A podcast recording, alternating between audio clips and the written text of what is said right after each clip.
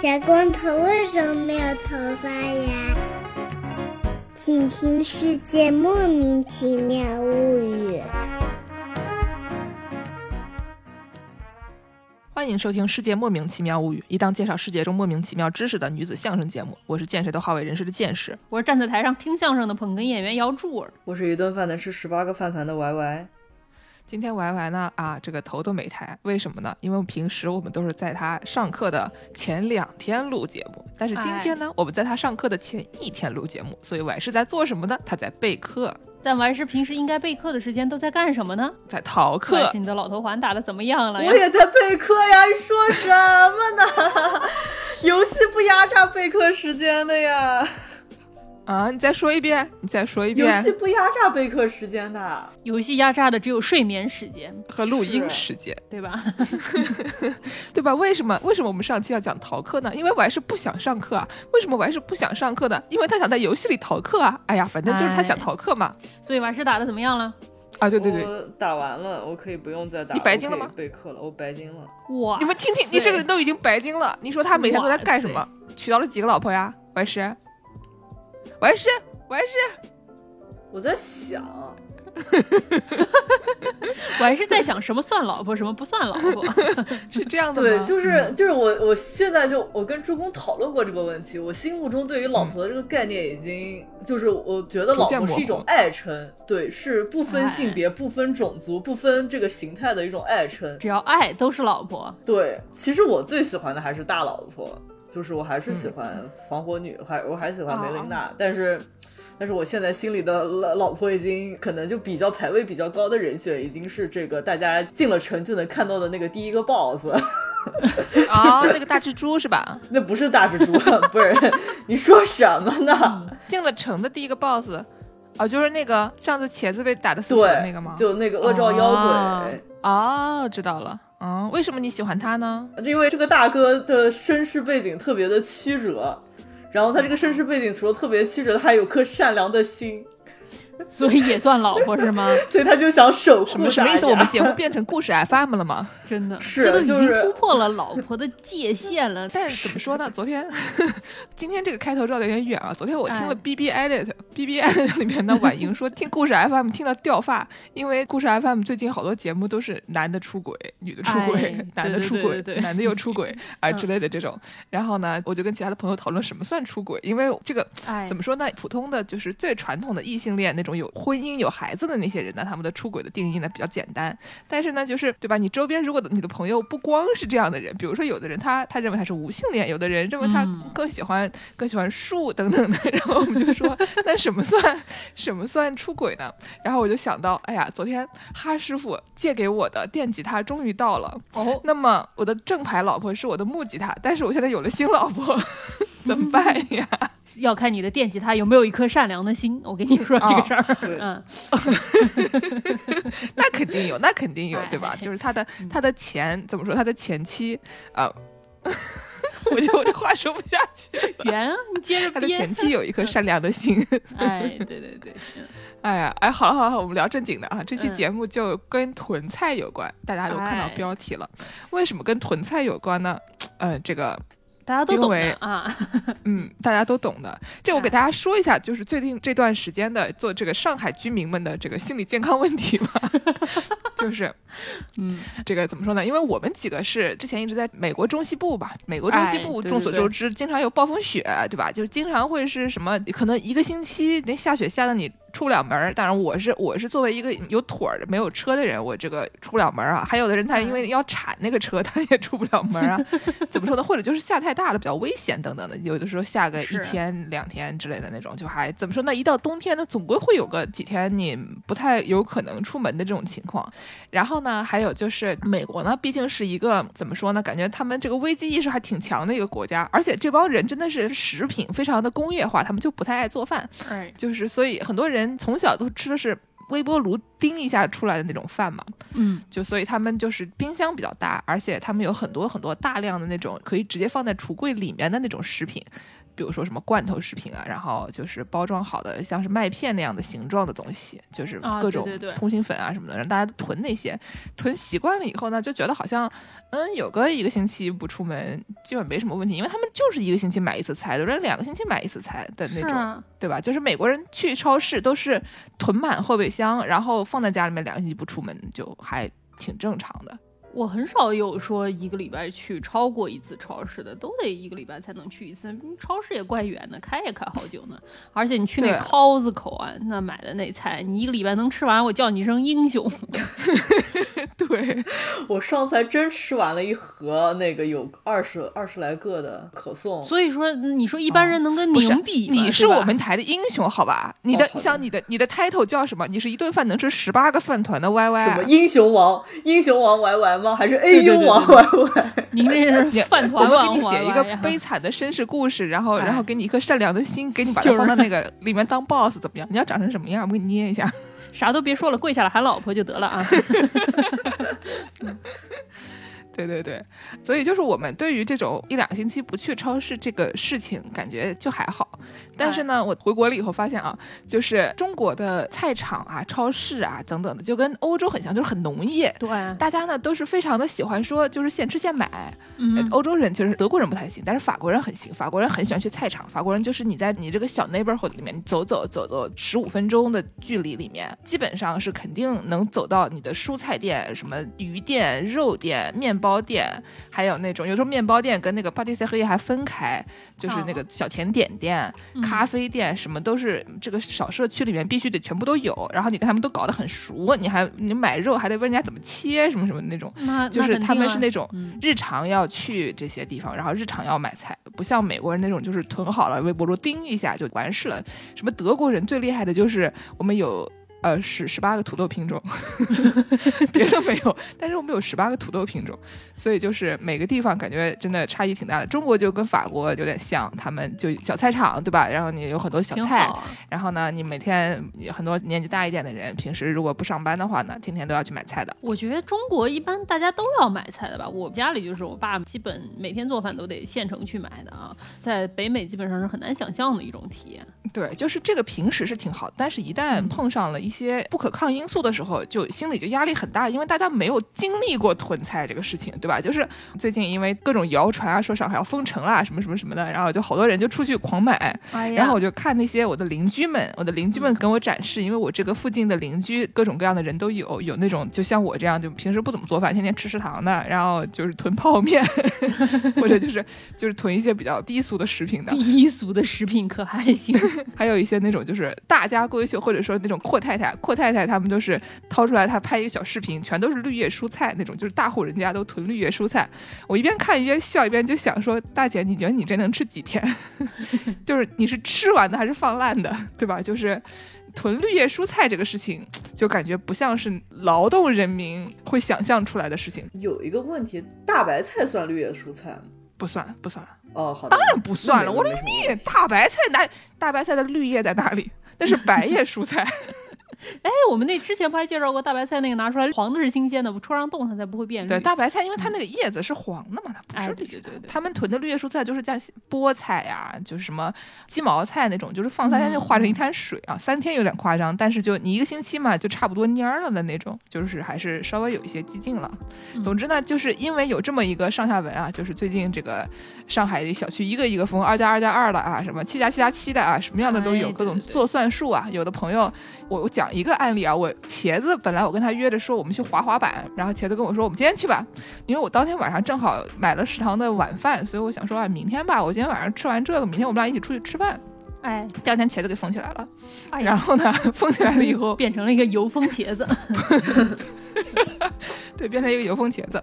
然后呢，过两天浦东又给封起来了，所以茄子一直封在里面，就再也没有出来过。嗯，还好我中间去给他送了一次菜，我给他送过菜了以后，浦东封起来了，我连送他、哎给他送菜的机会都没有了啊。哎呀，然后昨天昨天茄子给我发发个短信说：“天呐，你这里面竟然还有枸杞藤！”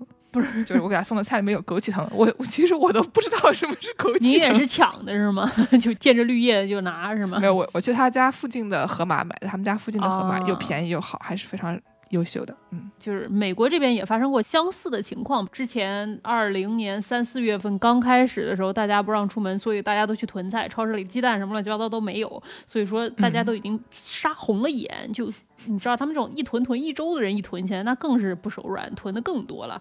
然后就有网友在网上就问说：“您在新冠期间囤的最奇怪的东西是什么？”有一个人说：“ 我杀红了眼，在超市里杀杀杀，等我回到神来，我站在厨房灶台前面，发现我手上拿着三十二袋。”酵母，我也不会做面包，我家里有没有面粉？你说我买一盒三十二袋酵母干什么呀？哦，三十二袋那个小袋的，对对对对对对对啊，那还好，那还好。但还是，就是如果你不会用，你家里也没有面粉，你说你就是已经进入了一种无意识状态，像僵尸一样回到家，一回过神来，手上已经有三十二袋酵母了，非常厉害啊。嗯，那那我们大家。就说一说我们大家都囤过一些什么东西吧。我以前住洛杉矶，洛杉矶这个地方有一个问题，就是每一年他这个新闻里都会说啊，我们今年要来一个大的。Big one is coming 啊，就是这个大的要来了，什么意思啊？你们你们这个新闻怎么搞得跟那个就是圣经一样的？就是 就每次都说身上画着六六六的那个大龙要来了，哎，是是是，差不多意思。就是这个东西也是一个玄学，就每次都说这个大地震要来了，说上一次是在哪一年啊？已经好几十年没有来过这个特大地震了，所以说这个地震要来了，大家得想办法在家里囤一个地震紧急救灾包，然后那里面就会囤吃的，基本上里面要囤上。够一个礼拜吃的东西吧，差不多就一些罐头食品。因为健身之前说美国人他们这边很多素食嘛，所以说他的罐头食品也很丰富。他那种大家见过那个 Andy Warhol 特别有名的那个画，上面好多鸡汤啊，那个一罐一罐，对的，有各种各样的。除了鸡汤之外，还有什么西红柿面啊，西红柿面，什么意大利面，说啥呢？差不多是是是那种小的那种卷的那种意面。哎，对对对对对对，意面啊，感觉还挺好吃的。对，它这个鸡汤。里面有的时候也会有意面，然后它有的时候还会有那种什么 corn beef，就是像是一个腌的牛肉一样。还有我们之前给大家介绍过午餐肉，餐肉类的，对，哎，对对对，这种类型的。但它菜也有什么炖牛肉也有，还有什么煮的豆子啊什么的都有。一般会囤一些有肉有菜的这种罐头，还会拿一些那种 energy bar，那那玩意儿就一般爬山去的那种，就很多能量棒，然后就有外面是有的是外面是巧克力的，有的里面是那个各种坚果的，反正就是有很多糖和蛋白。质基本上你吃了以后可以管一阵儿的。对对对，然后箱子里面就囤很多瓶矿泉水嘛，因为如果要地震的话，万一水管给震断了什么的。另外两位呢？啊，我家一般都是我一口人啊，这个为多啊，所以我一般囤菜呢就给我自个儿囤，给我自个儿囤呢，感觉分量就会比较少，因为你自己嘛很容易糊弄。但是呢，就是在日本，他们这些地方都比较有规划，因为他们经常会有各种各样的，比如说你地震震到没电啊，对吧？就日本人，他虽然他们的房子非常防震，但是呢，有的时候会有那个台风。台风嘛，吹给你吹的屋顶掉了，然后呢，这个地震呢，给你震到没有电。前两天东京电力公司还给大家发短信说，请大家晚上空调不要开超过二十度以上，不然我们就没电了。就是不是那也不能怪地震啊，这个啊没有，就是因为他们震断了一些 supply 吧，反正就是说它就电就不够了，所以说就跟大家说，你们大家如果能尽量少用电的话，就可以保证更多人可以获得电，就有这样的情况。所以呢，就是他们囤菜的时候，就不像上海居民囤菜，就是会想着说，我只要囤了菜就够了。他们就还是要想说，我们不仅要有吃的，我们还能在没有电。或者没有火的情况底下给它弄出来，对吧？哦，所以呢，就刚才助攻说的那种罐头食品就很好。罐头食品就是因为它全都是熟的，就你直接打开来就可以吃。如果你有微波炉呢，或者你有火呢，你可以打开热一热。你不热也没事，你就不那么好吃。哦，对对对对，对？别忘了还要提醒大家，如果要囤罐头食品的话，别忘了囤一个开罐器，这个事情非常重要啊。哦，对，因为现在有的不是那种直接可以打开的。对对对，就有那种老是要夹开的那种。那一般那种什么多用瑞士军刀上面。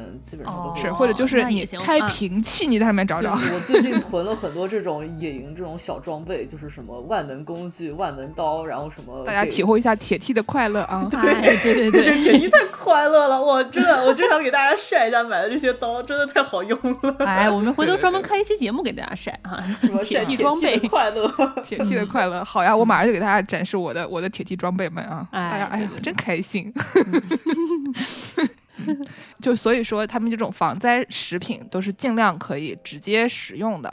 然后呢，日本还有一种就是那种防灾米饭。防灾米饭呢，它是就是一个容器，就有点像泡面一样，就是它一个容器，或者说可以大家可以想象，如果你在七幺幺买饭的话，它上面是菜，底下是饭，然后那个饭呢，它就是直接是熟的，你微波炉叮一下就好了。但你如果直接打开来吃的话，我怀疑可能也可以吧，但是那玩意儿应该防腐剂就比较多，因为它是可以室温保存的。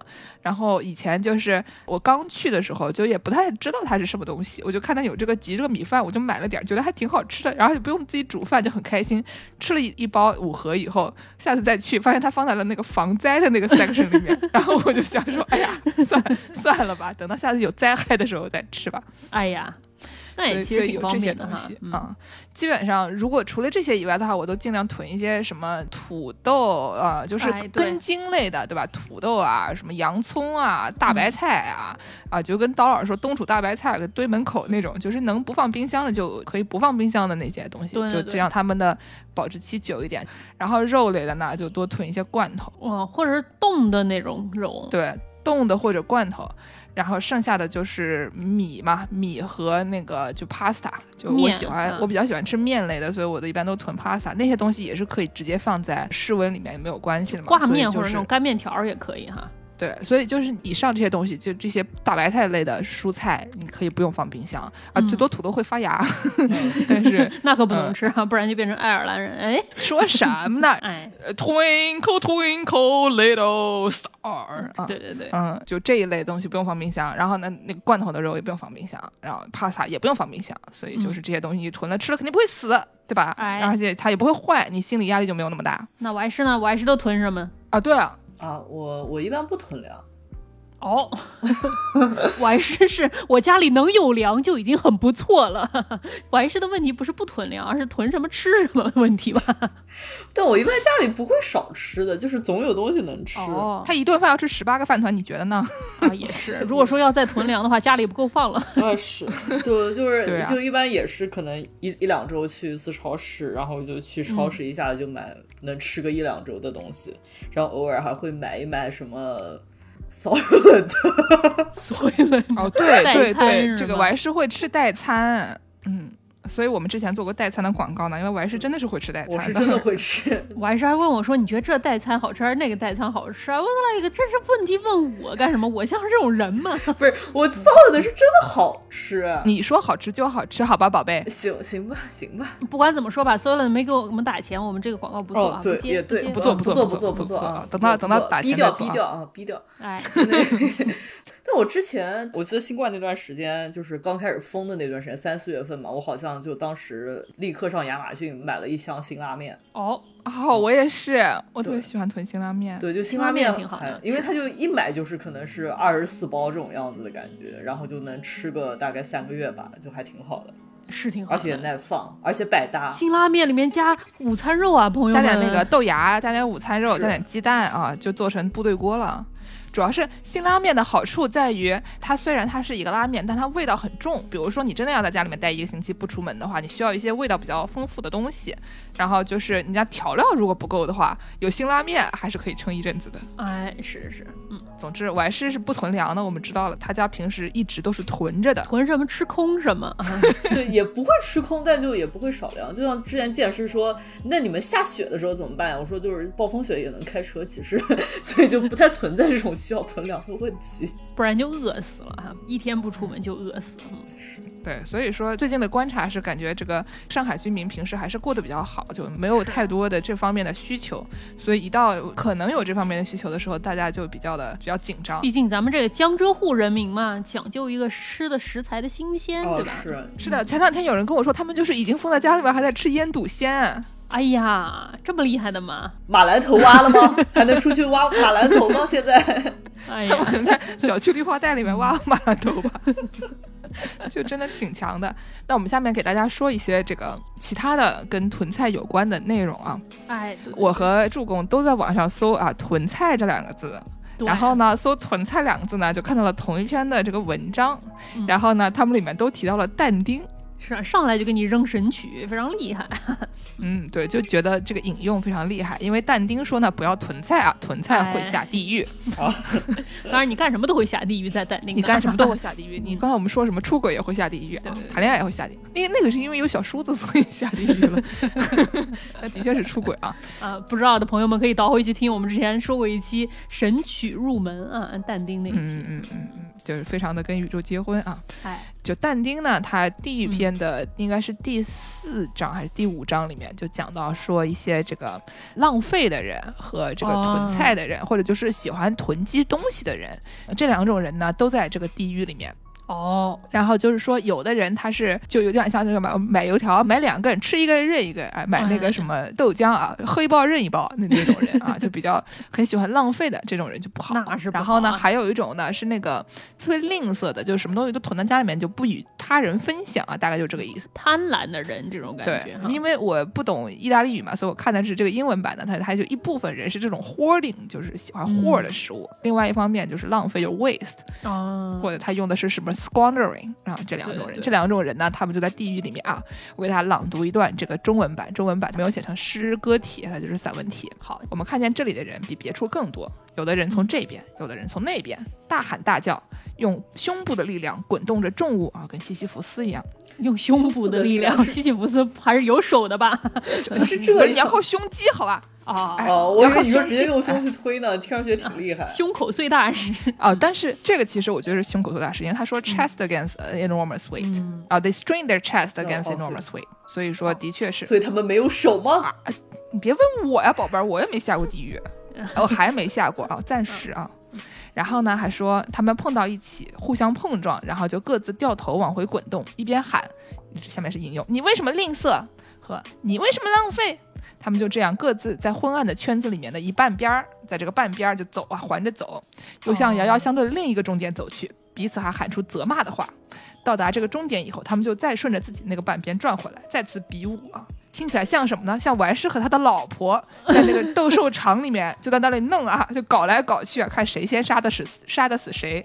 就刚才你说那个老婆，我我把人杀了，这个问题不大。不是，等一下，你这是你这是气？对啊，就是。所以说，就是但丁说了啊，不要囤菜，囤菜会下地狱。虽然是不是同一个东西，但是我们毕竟是看了同一篇文章，上来就跟你讲但丁，就觉得很好笑。因为囤菜这个动作，它一般也就是这个 hoarding 嘛，就是这个囤的这个动作。在但丁那儿，他就觉得有的人这个 hoarder，他会在家里面放很多他觉得会有不时之需的时候会用的东西，实际上就是挺浪费东西的嘛。你说你都在家里，什么一百个塑料袋，哎，叠的整整齐齐放在那边。你要能叠的整整齐齐，那也好。一百个塑料袋，你在家里有一百个塑料袋也不是太夸张吧？就是啊，哎，总之呢，就是这个囤菜啊，或者就是囤积物品这个东西，在很多地方看来都是不太好的。是因为呢，就是每次一大家一有什么事情，大家就紧张嘛，一紧张就囤，囤了以后呢，就容易打起来啊。对，而且你一有事你一囤，你就可能就会失去理智。有的时候买的很多东西，你并不是你需要的东西，然后你就浪费了，因为你并用不到它。酵母。对啊，就要问问大家，什么福岛核泄漏的时候，你买的盐吃完了吗？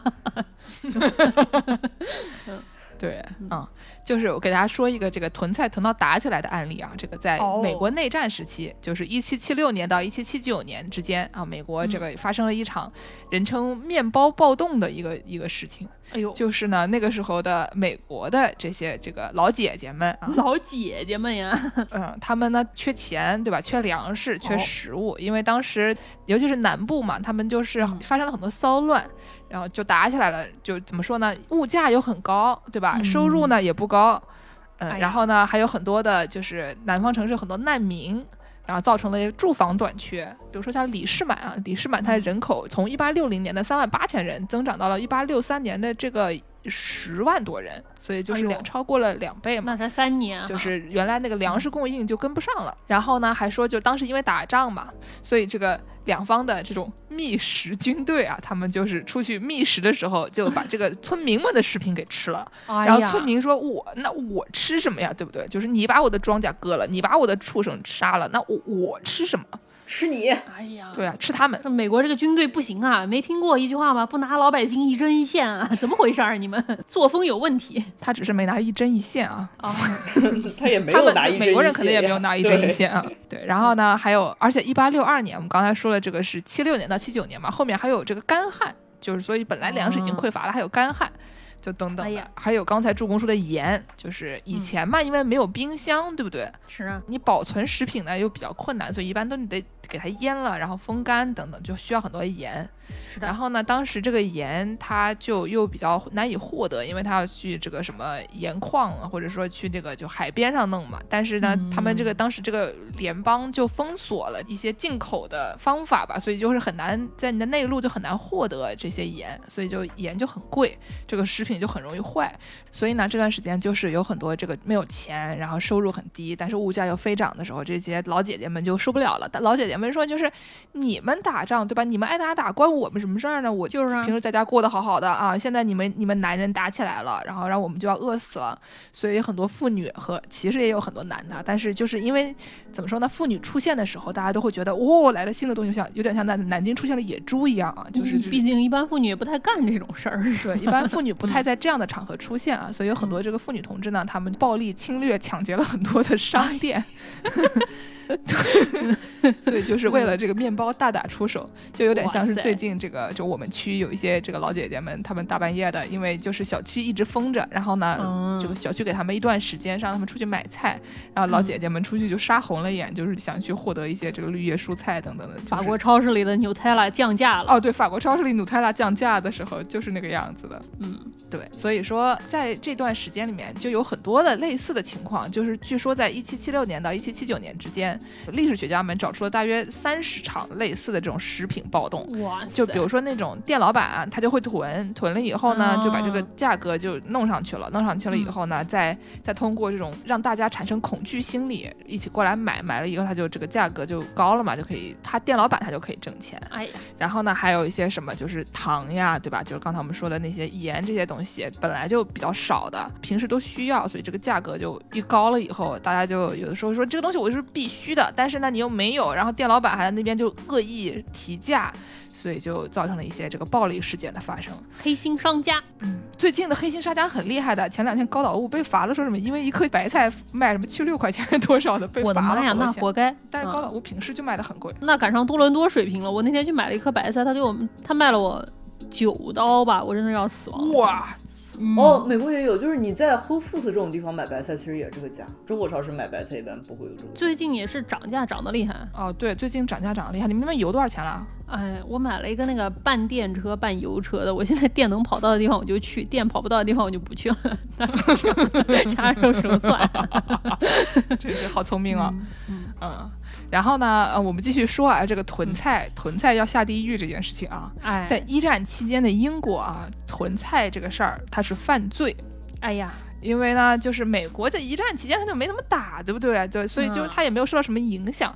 但是呢，那些打了的地方啊，比如说这个英国，他准备的食物就不是很够，他很多都是通过这个进口的嘛。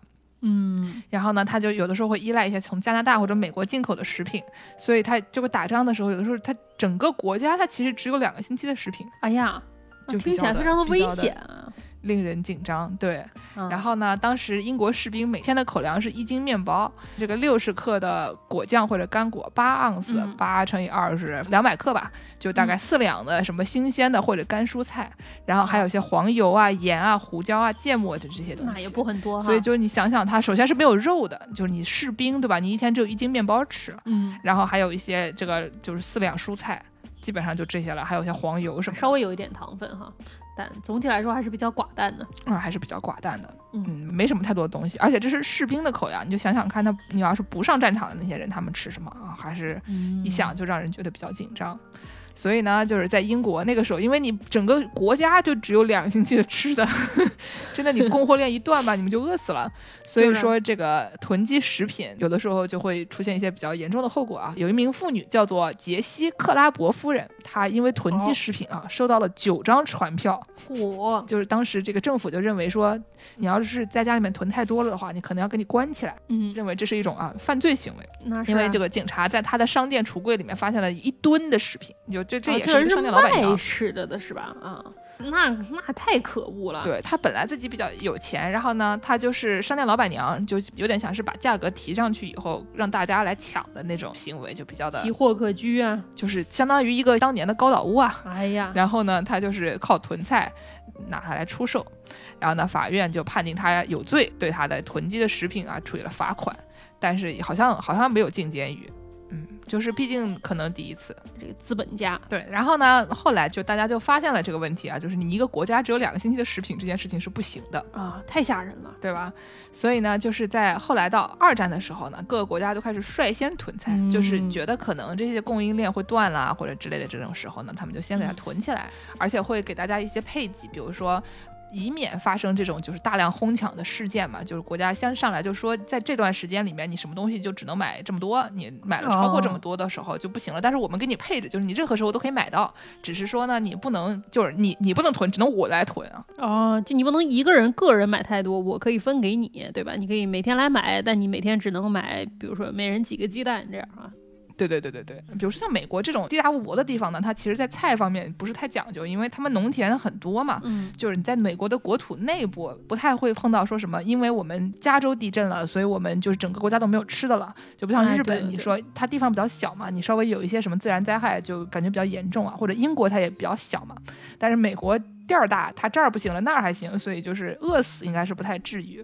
但是呢，他们在偷袭珍珠港之后的不到一个月，他们实行的配给计划是从轮胎开始的，就是不是从菜开始的，是从轮胎开始的。然后，因为他们可能很多这种材料就都拿去打仗了，所以就是在这个民用的这些材料就不太有了。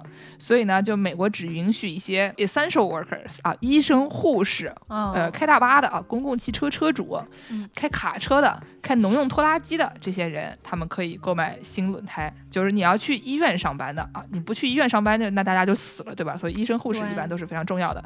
还有就是这些公共的设备的和这种给拉货的这些人，他们可以购买新的轮胎。其他人呢，都必须就是修补或者翻新旧轮胎。缝缝补补又一年，拿了群众的一针一线就开始补了。哎呀，说好不拿群众的一针一线的呢，跟群众借嘛？听过吗？对啊，他们也不会中文，也没听过这话，那怎么办呢？对他们也没有看过什么地道战、地雷战啊，小兵张嘎，对吧？对，当时都没有二战哦，二战的时候，二战的时候应该还没有拍出来啊，只是二战的时候可能已经发生了。嗯，当时呢，那些人民就是，如果你需要新轮胎的话，你得通过当地的这个配给委员会啊，等于你要跟居委会申请啊，跟他说我要新轮胎，然后他们就想想说行不行，行的话就给你来一点啊。然后呢？因为发生了这个事情以后，人民群众他也不傻，对不对？我知道你来了一个就会来第二个，就是，所以大家就开始占星，大家就开始就预测哪些 哪些商品可能会将来会被这个限制，会被配给。学诸葛亮呀，夜观天象。所以他们就他他就提前囤，我先囤好，在你跟他说我一天只能买一瓶之前，我先给他囤好，那不就没事了嘛，对吧？妈妈，你看那个星座长得像一颗大白菜，我明天去囤大白菜吧，是这样吗？对，所以他们呢，就是一开始有的人倒可囤一些什么 whisky 啊，囤一些香烟啊等这些东西，但他们最后也没有被列入这个名单。毕竟酒之前也禁过什么的。嗯，对，就就开始瞎囤。然后呢，就有一个历史学家就研究了，发现说百分之二十的美国企业都参与了这种囤积，然后呢，想要在黑市上销售这样的行为。然后在二战期间的所有的这种商业行为里面，所有的采购里面有百分之二十五都是非法的。哎呦，这个你想想是没有办法的事情，对吧？就是有的时候。你比如说最近啊，就是上海很多地方，他们的堂食都不给开了，很多区他们堂食都不给开了。但是呢，就是我发现很多地方的堂食，它是以一种二十世纪上半叶禁酒令时期的美国的形式在发生的。就是你不说我不听，我们大家都没看见，反正就是发生了就是发生了。就是你想想，他们那些人其实也挺不容易的。比如说你这个店租你得付吧，然后你手上的菜你不会烂掉吧？他就是他这个堂食，他其实是也是开着，但是他其实比较安全，因为他有每个一批人他就得有自己的小房间这样子，所以就是也看情况。就是说从道德上来讲他是没有问题的，从法律上来讲的话呢，可能还是有问题的，所以就是也不好说。嗯，在这样的样一个情况，然后呢，当时就因为美国大家也是各种非法的营业嘛，所以就是罗斯福总统后来就搞了一个这种价格管理和民用供应办公室，在一九四二年成为了一个独立机构，它的目的就是稳定价格和租金，防止他们无端上涨，防止这个暴力囤积和投机，然后呢，确保这个国防的拨款不因价格过高而耗尽。然后保护有固定收入的人的生活水平不受不当损害。嗯，然后协助确保充足的生产，以及防止紧急情况之后的价值崩溃，就这些东西。所以感觉我其实现在也不能说不需要吧，对吧？你看这个俄罗斯那边打起来了以后啊，这个德国人啥都买不到了。是啊，我最近听说了，德国的超市比上海超市还空啊！就是啊要想买到一包鸡蛋，那都得去抢啊，都得看运气，你得夜观星象，看妈妈东边的星座看着像个鸡蛋，咱们明天再去试试，说不定明天就有鸡蛋了呢。哎，对啊，反正就是有有这么个情况吧，就是在各个地方他们这个嗯囤菜的这个情况都时有发生，一囤嘛，大家的超市里面哎都没东西了，就是也不能说这个上海居民比其他的地方的居民更加的不讲理啊。你看德国人他们讲理吗？他们也不讲理。你看那个法国大婶儿，他们这个努泰拉降价的时候，他们讲理吗？不讲理的。哎呀，都是这样子的啊，所以嗯就不要老整天嘲笑这个阿姨们在半夜十二点在菜场里面抢鸡毛菜。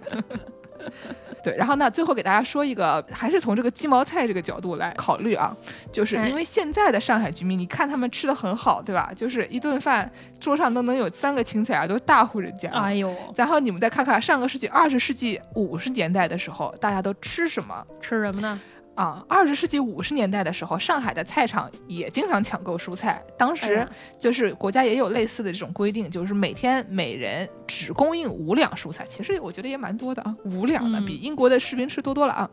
然后到了一九五九年的时候，每人每天只能供应二两蔬菜了。哦，那是而且那个时候的蔬菜呢，那个时候的蔬菜可不像现在这么丰富，那个时候的蔬菜真的就是一些大白菜类的东西。还有见识给茄子买的那什么枸杞藤，我都没听说过。哦，那个时候的枸杞藤，我觉得可能就是你在路边说不定能做到，你就让绿化带看看。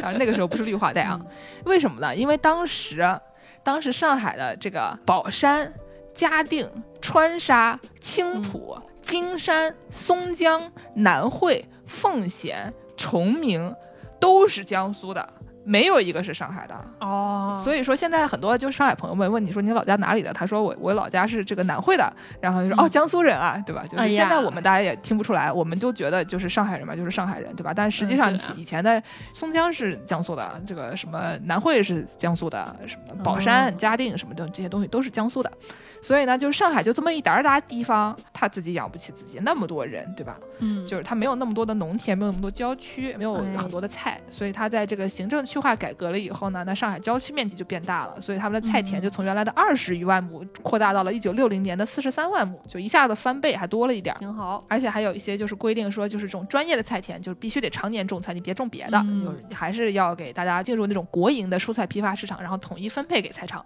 所以呢，就开始搞了一些那种统购包销，国家先给你买过来，然后国家给它分配，分配到各个嗯菜场，然后确保大家都能吃到菜。那可太好了。对，然后以前呢会有一些什么豆制品、酱菜、咸菜这些东西，因为你不能保证他们都能一直吃到新鲜的蔬菜嘛，所以就是嗯说要把这些保存好的食品也要给它卖出去。包塔菜啊什么的，啊，配着白粥吃挺好。哎，对，然后呢，就是在这个困难时期啊，绵凉地区的绿肥草头啊，不卷心的卷心菜啊，什么花菜梗子啊，他们也也哎是、呀也是买了上市的，反正就是哎吃不死就行，对吧？就花菜梗子能怎么样呢？花菜梗子只是稍微摁了一点儿啊，就也可以。平时我花菜梗子也经常切切片儿，就照样放进烤箱。就是啊嗯对，然后呢，还有什么什么江南造船厂自行设计和建造的我国的第一艘万吨级远洋货轮“东风号”下水首航，你觉得他们是干嘛的？囤菜的吗，我以为在船上种菜呢。哦，是是运菜的，啊，就特别可笑。他是从上海开往了天津和青岛，装运了支援上海的近万吨大白菜，开回了上海，没听说过是不是很野蛮？就是有没有听说过天津和青岛支援上海大白菜这个事情？就是 从北往南调菜，我没听说过。嗯。哎，就真的很厉害，所以从这个一九六零年到六二年，上海的蔬菜供应水平达到了人均每天八两到九两，就还是哦非常了不起。可以啊，多了挺多呢。对，然后困难时期过了以后呢，就是后面他们蔬菜供应的情况好转了以后呢，就有一些什么鱼肉禽蛋啊等等的各种各样的东西啊。挺好。但是后来在这个六六年开始，就又有新的这个问题，就又嗯冲垮了上海的蔬菜供应体系不。可抗力。啊，各种不可抗力啊！所以呢，就上海当时就是每户人家只有一张小菜卡，你可以凭着这张卡定量购买蔬菜，定量购买副食品，什么鱼肉、禽蛋、白糖、豆制品等等这些东西。就是这这个各种各样的就问题吧。然后后来还有什么菜田，有的是改种粮食了，然后种蔬菜，它就只追求数量，不追求质量了。所以是在那段时间有这个蔬菜市场上面有各种各样的问题，一会儿丰收了，一会儿这个又不行了。丰收的时候说是二十世纪七十年代有一年，人民广场堆放过大白菜。人民广场堆放大白菜，太对我以为人民广场吃吃炸鸡嘛可以了，是吧？数数 鸽子吃吃炸鸡嘛可以了，就人民广场堆大白菜就是。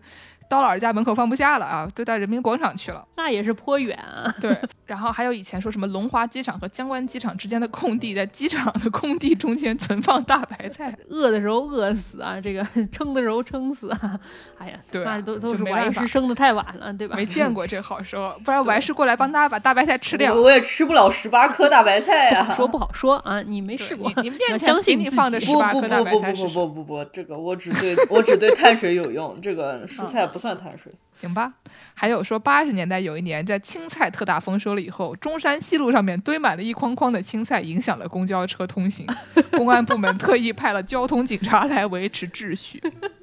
不是，你这话说的听着好像青菜他本人从菜田里走在了公交车道上，需要警察过来挥手说：“哎，那边有南京的野猪是吧？”哎，对对对，那边的青菜往旁边走一点儿。东东啊，东东啊，我前面的在路走，后面的走路走。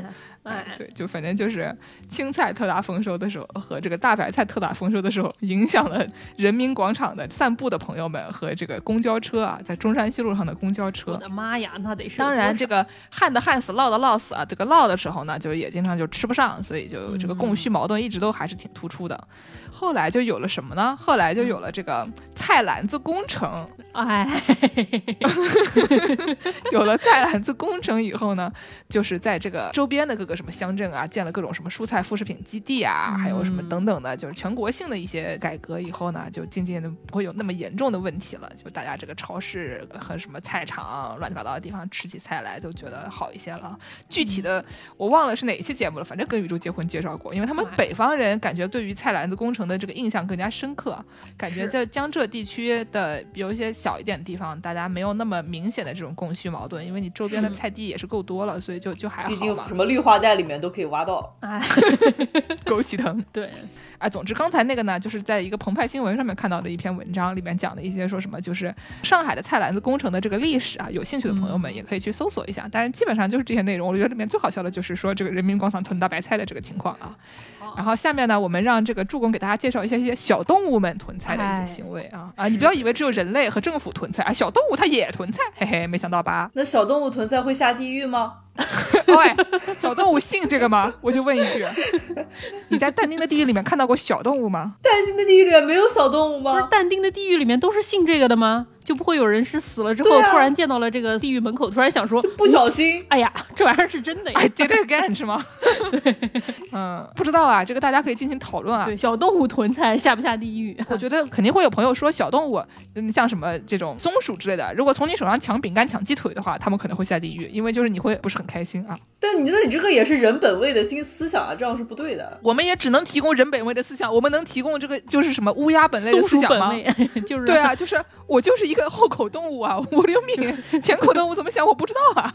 就是，但是你你会想啊，说但丁说这些人下地狱是因为他们太贪婪了，囤到太多自己不需要的东西，所以说这个贪婪才下的地狱。动物囤都是出于需求，哎，他还不一定。我一会儿给你说啊。您说的对。先给你说一个非常厉害的一种动物，叫做鸭类，就是那个乌鸦的鸭啊。乌鸦都是很聪明的嘛，大家知道这个乌鸦实际上它会认人的，就是它它能认得出来人脸，它能知道昨天朝我认识字的就是你，就是你。你不要做，我今天就要抢你的饼干。对对对对对，你不要以为我不认得你，我已经认得你了。旁边那个红衣服是李马，我告诉你，我认识。所以说，乌鸦是非常厉害的。科学家做研究之后发现，说乌鸦的这个海马体比一般鸟类都要大。海马体就是管记忆的这个东西啊。乌鸦不仅有对事件、对人脸的记忆，它还有对空间的记忆。所以说乌鸦一般它都可以在冬天到来之前啊，就收集好多种子，然后偷偷把它藏在各种各样的地方。大家知道那种有说法说什么乌鸦喜欢亮闪闪的东西，去人家家里偷戒指啊，去偷钱啊、偷硬币啊什么的这种事情嘛。然后有几种特别厉害的鸭类里面啊，有一种叫做北美星鸭，它叫 Clark's Nutcracker 啊，克拉克的胡桃夹子这个东西。对，胡桃夹子。嗯，北美星鸭是星星的星，乌鸦的鸦啊。这个鸟是科学家研究的所有鸭类里里面这个海马体最大的，记性最好是吧？对对对，记性最好，囤最多。说观测到的最厉害的一只在一季囤了九万八千多颗种子。哇，那科学家数的也很厉害，就是快十万 颗种子。是是是，他们有人专门就是研究这种鸭的啊，专门数这个的是吗？对对对，就整天在野外啥事儿不干就跟着它跑，它囤到一个地方，你看它跑了，你跑进去给它扒一扒，数一数，看它到底囤了多少，这样。嗯，那他们肯定会认为那个囤九万八千的那个乌鸦会下地狱吧？就是啊，你也不吃。但是其实囤这个不一定是一件坏事儿。比如说有一种鸭叫做灌篮鸭 （Blue Jay） 啊，这个鸟挺有名的，长得挺好看的。灌篮鸭什么意思？它会灌篮高手那种吗？就是头上是蓝色的。冠是头冠的冠啊！哦哦，吓死我了！我以为它就是 slam dunk 谁？灌篮鸭它是主要囤的是橡果子。刚才我们说这北美星鸭，它主要囤的是松果啊。据说这个灌篮鸭它囤橡果囤的特别杂，而且它囤的这个范围特别特别广，所以说很多橡果就靠这个灌篮鸭来播种啊。就是它它囤了，比如说它忘记吃了的，埋在地底下，它就又长出新的橡树了。又挺好的。有科学家认为，冰河世纪结束以后，橡树迅速的向北方繁衍，然后都是。因为这个灌篮鸭把他们那个种子往北带过去。说现在世界上有十一种橡树都是靠灌篮鸭给他们播种啊，没有灌篮鸭他们就灭绝了。所以说还挺厉害。而且灌篮鸭还会做什么呢？我们之前节目介绍那个种米的那个那个游戏里面说要干什么？要选种。灌篮鸭是一个选种大师啊。它就存起来的种子基本上都是能发芽的，它只有百分之十不到的种子是坏的种子不能发芽的。那就是相当于像菜场里面那种会敲西瓜判定这个西瓜好不好吃的那种老姐姐啊，非常厉害的老姐姐啊，说的就是我，对吧？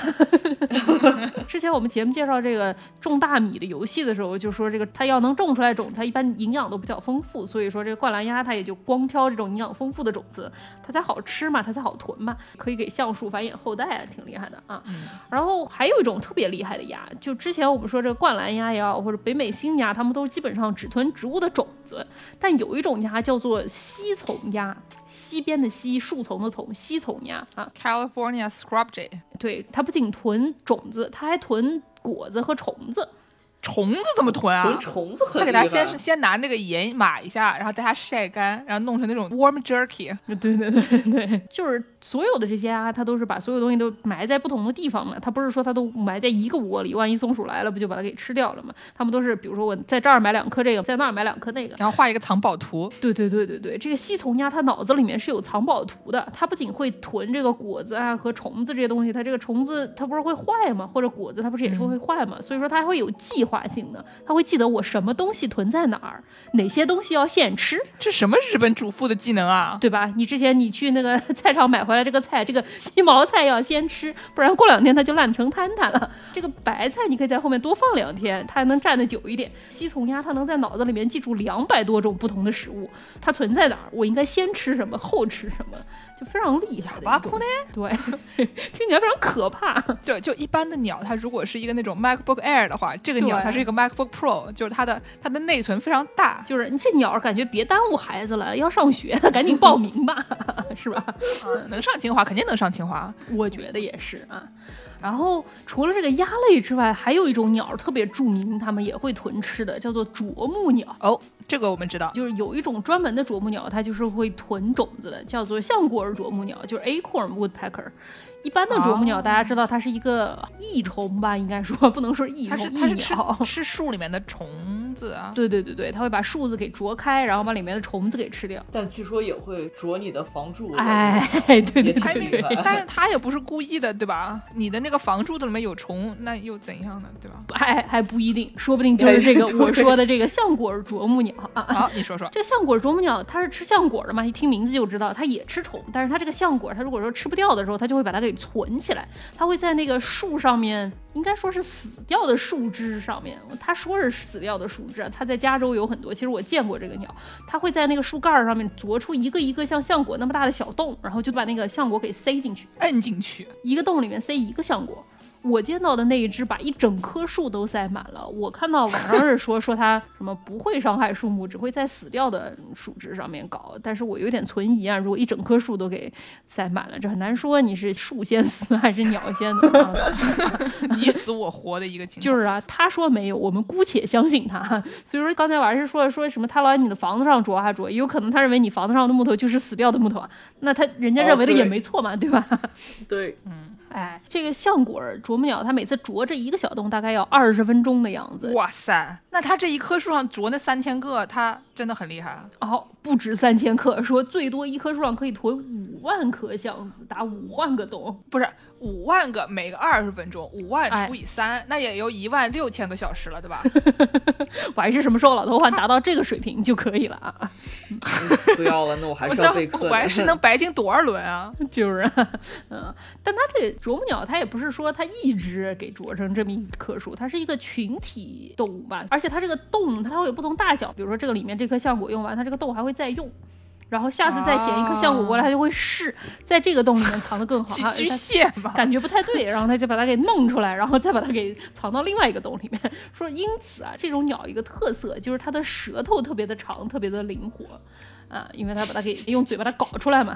然后据说它舌头长到什么程度呢？舌头不用的时候，它那个舌头实在太长没有地方放，它有的时候会从鸟嘴上面卷上来，把舌头塞在鼻孔里面 歇着。哎呦我的天哪！我忍住了，我脑海中的一万个黄笑话，真的真的。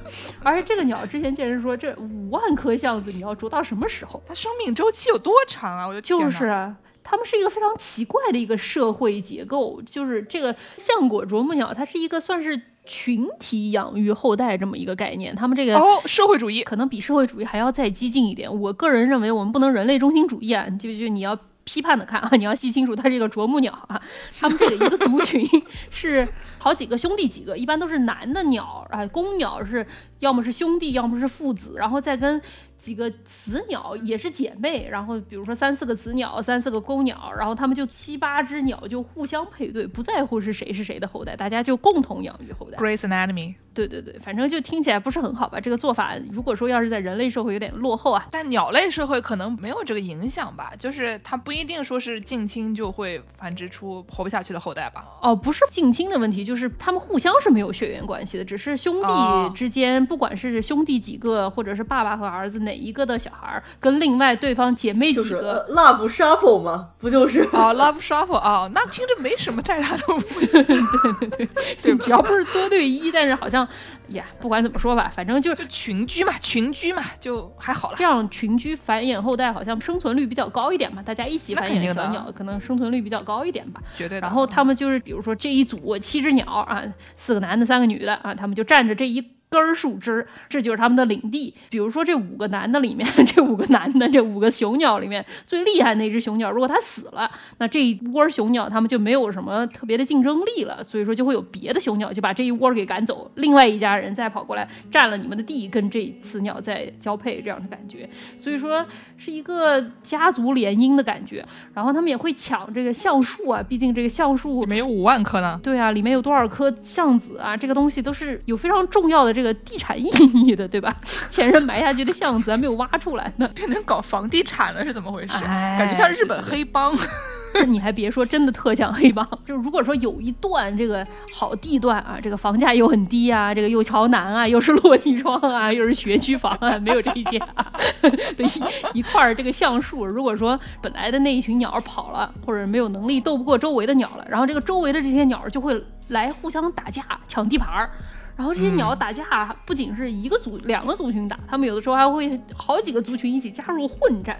他们打的时候打的非常的暴力，就是拿舌头互相就是拽别人，是吗？对，那个扼住命运的咽喉是吗？对对对对对对，不知道他们打的那个场面还是挺血腥的，有的时候会血呼淋辣的，有的时候什么眼睛都被捉出来了，哎呀，残疾了，这个小鸟怪的不得了，反正挺厉害的。边打据说还会边骂，说这个鸟打架的时候骂的声音特别特。别啊！你就远处就听在打架，打架就在喊哇咔，哇咔哇咔。哦，有趣。而且不仅是有来打架的，这还有来围观的。说有的族群一想就觉得我不是这附近最强的鸟哈、这个地方打群架我肯定打不过，他们就不去打，他们就在旁边看，然后会一打打好几天，每天打十个小时，别的鸟就在旁边怪怪看。那也蛮开心的。不是，是他们是不是派几个人在那边看，然后再派几个鸟，就是趁他们没注意的时候，去他们那个树里面就抠点橡子回去啊？我听说，据说是什么去学习别人的战术，到底去观察一下我打不打得过。我觉得这个这个 我觉得这人类中心主义了。我觉得学习战术这个人类中心主义了。对对对，很难说。但是你说他怎么知道我是打不过？我就是去看的，我不是去打的呢。他肯定也是有这么一个观摩的心态，看一看我到底打不打得过这个概念啊。毕竟鸟打架有什么战术？不就是作吗？不就是吃的胡舔吗？说到围观，我突然想到啊，前两天我跟两个朋友出去遛狗，那小狗好可爱哦。啊，那个雪纳瑞非常可爱，好像这个迷你雪纳瑞非常可爱。然后呢，雪纳瑞是一个小女生，然后我们在这边就是跟其他小狗社交的时候，反正其他小狗都不怎么理它，因为他们这哎边都是大家都互相认识了嘛，就只是说这个小狗是新来的，所以他们就不怎么理它。哎呀，然后我们就看到三个灵缇，灵缇就是那种腿儿很长，看长得很金贵，没有什么毛的那种。赛犬的那种狗啊。哎，嗯对对对对对，嗯据说这附近就是养灵缇的人不是很多，彭于晏算一个，然后然后就有三个，好像是两个灵缇和一个牧羊犬吧，然后他们三个男生。他们三个男生，我们就眼睁睁的就看着那三个男生就叠在了一起，就叠罗汉啊，形成了这个小狗界的怎么说人民大学。哎呦，然后，然后他们三个男生叠罗汉，小母狗在旁边看啊，就是形成了一个像那种啄木鸟打群架，然后一群其他的啄木鸟在旁边学习战术的一个 一个情况。感觉怪怪的啊。哎小动物的世界真的是很厉害，嗯。啊，是是。然后除了这个鸟类，再给大家讲一些别的动物这个囤吃的啊，是有一种动物叫做渠鲸，你们听说过吗？哦，就是那个《疯狂动物城》里面那个黑帮老大的那种动物的原型。我们今天为什么在讲黑帮老大啊？是不是因为囤菜的人都很厉害？这些黑帮老大不愧是食物链顶食物端的人链顶端物啊，对吧？动物，动物，动物啊！啊，对对对，就是就是那个《疯狂动物城》里面那个 cos 教父那个形象的嗯那一帮小形似老鼠一样的东西，意大利就是取经取经。对，这个渠鲸长得非常可爱，就是圆圆的，像个小老鼠一样，然后但是它有一个尖尖的小嘴儿，挺可爱的。这个短尾渠鲸有一个特色哈，这个渠鲸跟我们的白狮一样，每天它吃的东西特别逗，需要吃的特别逗。说这个短尾渠鲸每天要吃掉相当于自己体重的食物，比白狮还是要更厉害一些。然后说这个渠鲸还有个特色，就是它隔一阵子不吃，它就会饿死啊，比较悲惨，我还是你行吗？你是不是也这样？四个小时不吃就不你行。你自己隔一段时间不吃，你也会饿死呀。一般人是什么七天不吃会饿死，我还是可能四个小时吧。没有没有啊，寂静了。于是他就在冬天的时候，这个渠鲸它也不冬眠，它好像只是睡一睡，但是它还是基本上是在它那个地下洞穴里活动的，所以说它就冬天没吃，它就得囤吃的呀。渠鲸一般是吃那种软的小虫子，像是虫子的幼虫或者有点像毛毛虫一样那种虫子，然后渠鲸就会囤这个虫子。它怎么囤呢？它如果说把这些虫子都咬死，码点盐晒干，就是啊，它不能抹点盐晒干了呀。为什么不能？我觉得他说不定可以。他不是 就是那个意大利的黑社会老大吗？对我今天看到一个说松鼠有的时候会把蘑菇摘下来，在这个松树洞里面给风干了，然后再吃。这么厉害，风干蘑菇。对啊，松树风干蘑菇，这听着简直分子料理啊！米其林都不知道五六七八胎的这种料理啊，非常。真的真的，嗯，龙吟草莓。真的，说回这个渠鲸啊，渠鲸它就会使用这个化学武器，它这个口水有毒，它一咬这个虫子就昏迷了，昏过去了。所以说这个虫子就会在它的洞里面动弹不得。我看的是国家地理杂志吧，他们采访了一个生物系主任，就问他这个虫子会不会药效过了，毒性过了之后醒过来呢？然后那个教授就说没关系啊，如果说虫子的毒性过了，那他就再咬它一次就好了。就是就非常悲惨，在它的洞里面就会被反复咬，有点疼。但是还有一种动物大家都很熟悉，叫做鼹鼠啊。鼹鼠的故事，鼹鼠呢跟渠鲸非常相似。鼹鼠也是冬天必须要在这个洞里面囤虫子，但是鼹鼠呢，它有的鼹鼠的口水没有毒，这鼹鼠就有点不讲武德了。你说这个橘精给人咬晕了，人家能醒过来。鼹鼠使用的是物理武器，它把人家虫子那个头给咬坏掉、咬伤。哎，不是，嗯我就想问一下，为什么就化学武器讲武德，用物理武器不讲武德？一般大家都说用化学武器不讲武德呀。不是你用化学武器，你给它咬一下，它就昏过去了，它就不感觉到疼了呀。你说你用物理武器，你给人家咬伤了，这个 这是一个拍塔的一个思想是吗？动物保护协会的一个概念啊。也行吧啊，反正这个鼹鼠它把这个虫子的头咬伤了，外面又特别冷，这虫子就跑不出去了，就只能在它这个洞里给塞着。鼹鼠，我觉得如果说要有动物必须得下但丁的地狱的话，我觉得鼹鼠得下。鼹鼠经常囤到自己吃不下的量，说最多的一次，科学家从一只鼹鼠的洞里挖出了四百七十条虫子。它就是晚报，他就是觉得这样好晚报，就是啊，完全就吃不掉，而且还有人观察到说，这个鼹鼠咬过的虫子，如果它吃不掉，到了春天头藏好了，还会再拱一拱，拱出去 跑掉，那听着还挺环保的，其实，但是多疼啊，对吧？？他囤了四百七十只，最后四百五十只，他们就是恢复了就走了。但是这个脸上就已经造成了不可恢复的伤害，只能去钟楼上撞钟了。以后这个生活感觉造成了一定的影响啊，对吧？没有，他们可以出去组一个足球队啊，对不对？就是那么多虫子，把自己咬成几段，然后组一个足球队也可以的。嗯，还有一种特别厉害的动物叫什么蜜罐蚂蚁，你们听说过吗？在澳大利亚的有一种沙漠里的蚂蚁，总觉得像是小熊维尼爱吃的东西。嗯，差不多。反正说这个蚂蚁它平时就是吃花蜜的，然后但是它们冬天或者是在有的时候不怎么下雨的时候，没有什么花给它们采的时候，没有食物，它们该怎么办呢？它们就会指派一些工蚁，用自己的身体作为囤食品的工具。就是这个有吃的时候，这几个工蚁就在窝里面，然后这些别的工蚁就把吃的运回来，就喂给这几个工蚁吃。然后一个小蚂蚁最肥的时候能撑到一颗葡萄那么大，然后就圆圆的像一个蜂蜜的蜜球。然后到时候吐出来给大家吃是吗？是吐出来吗？要是吐出来还好一些了，他们就直接把人家肚子给戳破了破吃。开来，哦，啊，这个东西不仅蚂蚁吃，据说人也会吃。据说澳大利亚的这些朋友们，有的时候在地里捡到了这个 蜜罐蚂蚁，也会吃。做一做就跟什么那个吃迎春花的蜜的感觉差不多。我怎么觉得这跟鹅肝是一个道理啊？那他是自己把自己变成这样的，不能怪我们啊，对吧？啊，也对啊，不是，但是就感觉蚂蚁它们是一个非常无私的一个一个动物群体，就感觉就是蚂蚁它们之前不都是说经常会派几个蚂蚁出去吃饭，然后到回来就给大家吐的一地，让大家在地上舔嘛，就是对对吧？或者你出去喝水，喝完了以后吐给大家吃这种的。所以说你喂饱了几个以后，通过这几个来吃饭，这个概念上并不是非常的激进，但是就是让他们能活下来可能更好。是，可能他们不能从个体的方面来看，他们可能是一个群体，也许就你个人不能说你的细胞为你牺牲了什么样的感觉，可能组成了一个更大的一个群体这样的感觉啊。你们就不要给蚂蚁洗地了呀！没有蚂蚁这地是自己舔干净的，好吧？就是自己给 自己洗的。洗的，就是啊。不要洗了。最后，既然说到小动物囤吃的啊，我给大家讲一个这个哈士奇是怎么囤炸鸡的。不是不是 合理吗？这个嗯，我有一个朋友啊，我有一个朋友，他是我们这个哎群里面的这个胡安师傅，他是我现实生活中的朋友，他家养了一只哈士奇的混血的小狗儿，这个小狗儿就挺可爱的，但是这个小狗就特别二这小狗特别傻，特别二五二五的妈，一尺多高。有一天，这个胡安师傅和她丈夫两个人买了一盒这个 Popeyes 炸鸡，放在家里，然后呢就放在他们家挺高的一个桌子上。他家那狗虽说也挺大，可能有个三四十斤吧，但是怎么说呢，那桌子也是颇高的，所以说他俩就没多想，然后就出门了，就把狗放在家里。结果回来一看，发现这个两大块炸鸡全没了。哦，想说，那这狗一下吃了两大块炸鸡，那可能不能行吧？这个是不是得去看医生啊？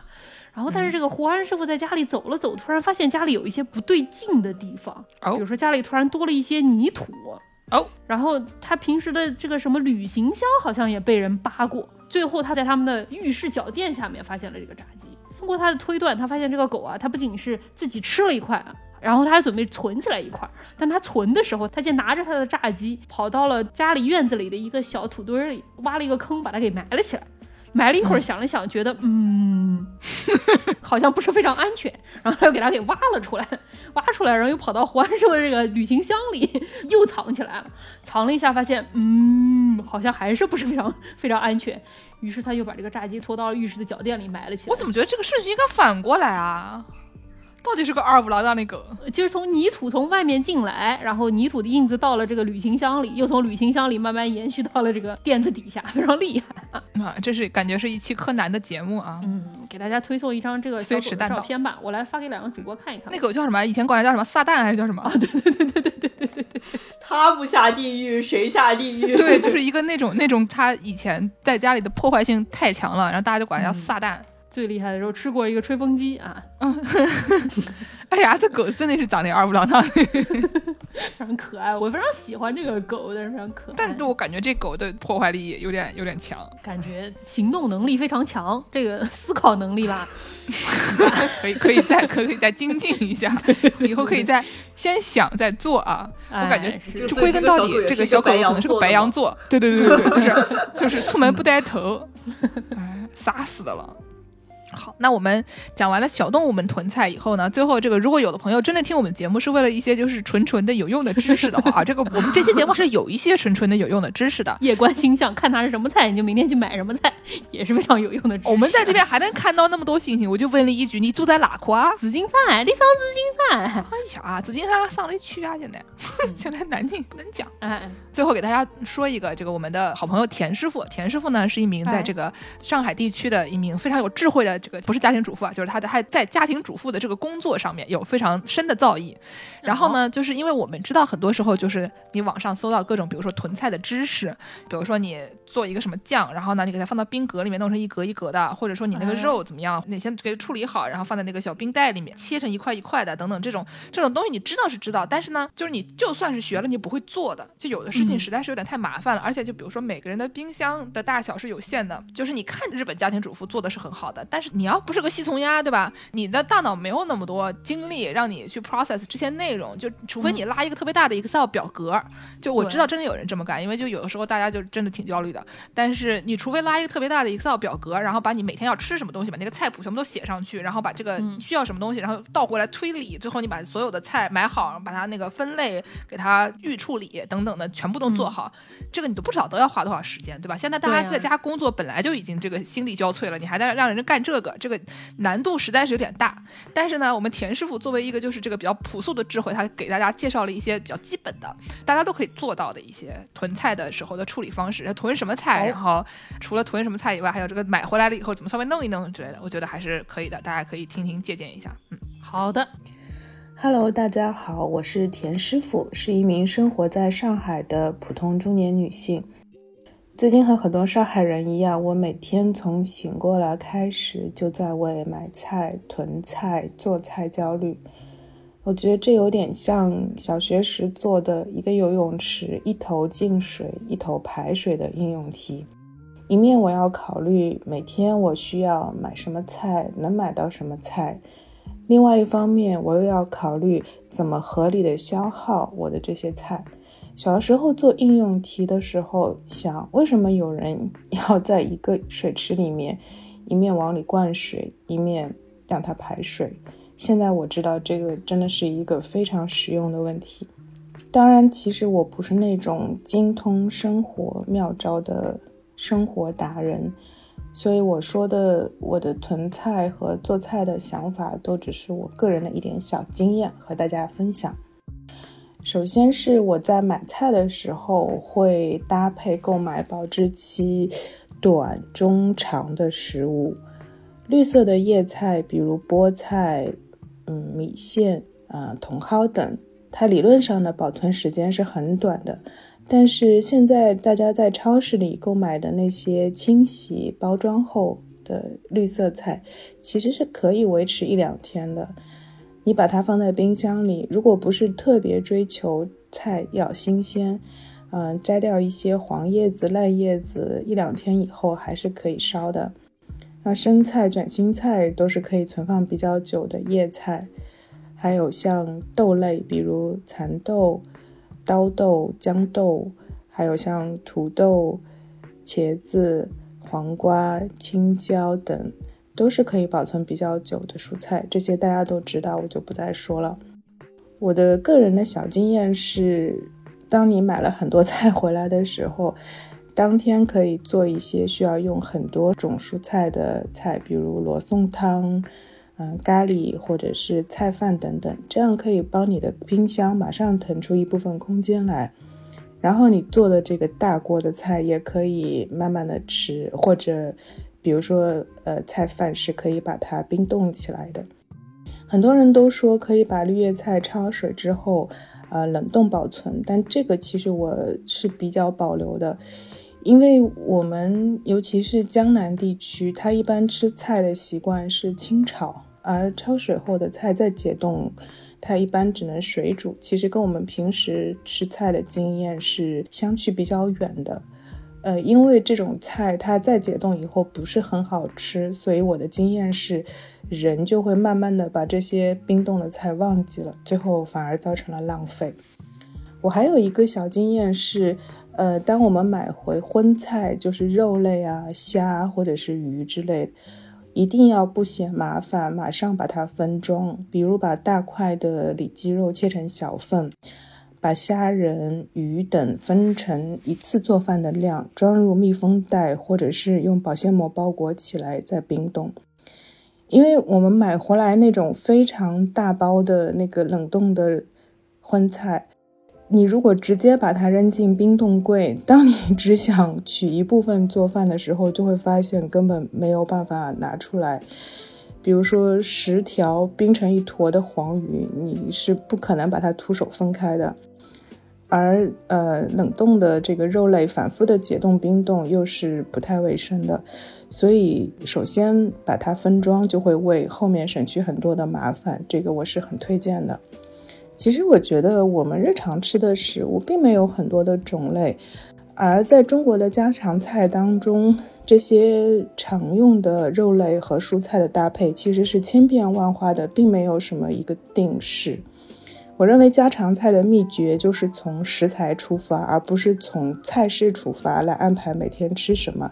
所以，其实无论你的手头现在有什么菜，其实我想最后都是能想办法把它们都合理的利用好，做出可口的饭菜。希望大家都能够平安度过这段日子。再见，谢谢。感谢田师傅的这些非常有用的知识啊！那我们今天结尾给大家放个什么歌呢，朋友们？给大家带来一丝曙光，带来一丝希望。我们给大家最后送上一首《希望的田野》啊！好啊，希望大家就早日看见希望，哎，早日实现粮食自由。嗯，不行就绿化带呗，那怎么办？在美丽的村庄旁流淌着一片冬麦，一片高粱，十里荷塘，十里果香。我怎么听着跟江浙沪没有一丝儿关系？我们也有北方听众呀，你说什么呢？哎，最近他们不是还没被哦？最近也是北方听众也有被他们也啊，哎，好惨啊！最近真的是好惨啊！大家多囤点罐头啊，能囤到罐头囤罐头啊！啊，是是，大家加油 加油！大家要向这个西从鸭学习，要记得二百多种吃的，还得计划好先吃啥后吃啥，然后大家找回来。反正你在家也没什么事儿，找吧，还是拉个 Excel 表格吧。对，拉吧啊，行吧。好，感谢大家的收听，大家可以在微信公众号、微博、豆瓣搜索“世界莫名其妙物语”关注我们，也可以在这个微信公众号后台和爱发电平台给我们打赏啊。具体呢，就是点击喜欢作者，对不对？我每期都有公众号文章的，里面还有西从家的照片啊，非常可爱的那种，对吧？还有刚刚的那个撒旦撒旦小狗，对。然后呢，如果想要加入我们的听众粉丝群呢，可以在这个公众号后台回复加群，然后到时候哪天歪师的猫咪想起来就给你拉进群里面。哎，你就去农广天地看一看，不仅能囤菜，说不定还能种菜呢，啊，都是有希望的。嗯，还有那个，如果有朋友要给我们介绍商务合作的话，要在这个后台找那个商务合作的 tab，然后里面就会有我们的这个联系方式。嗯，对，差不多就是这样，大家再见，大家下期再见，再见。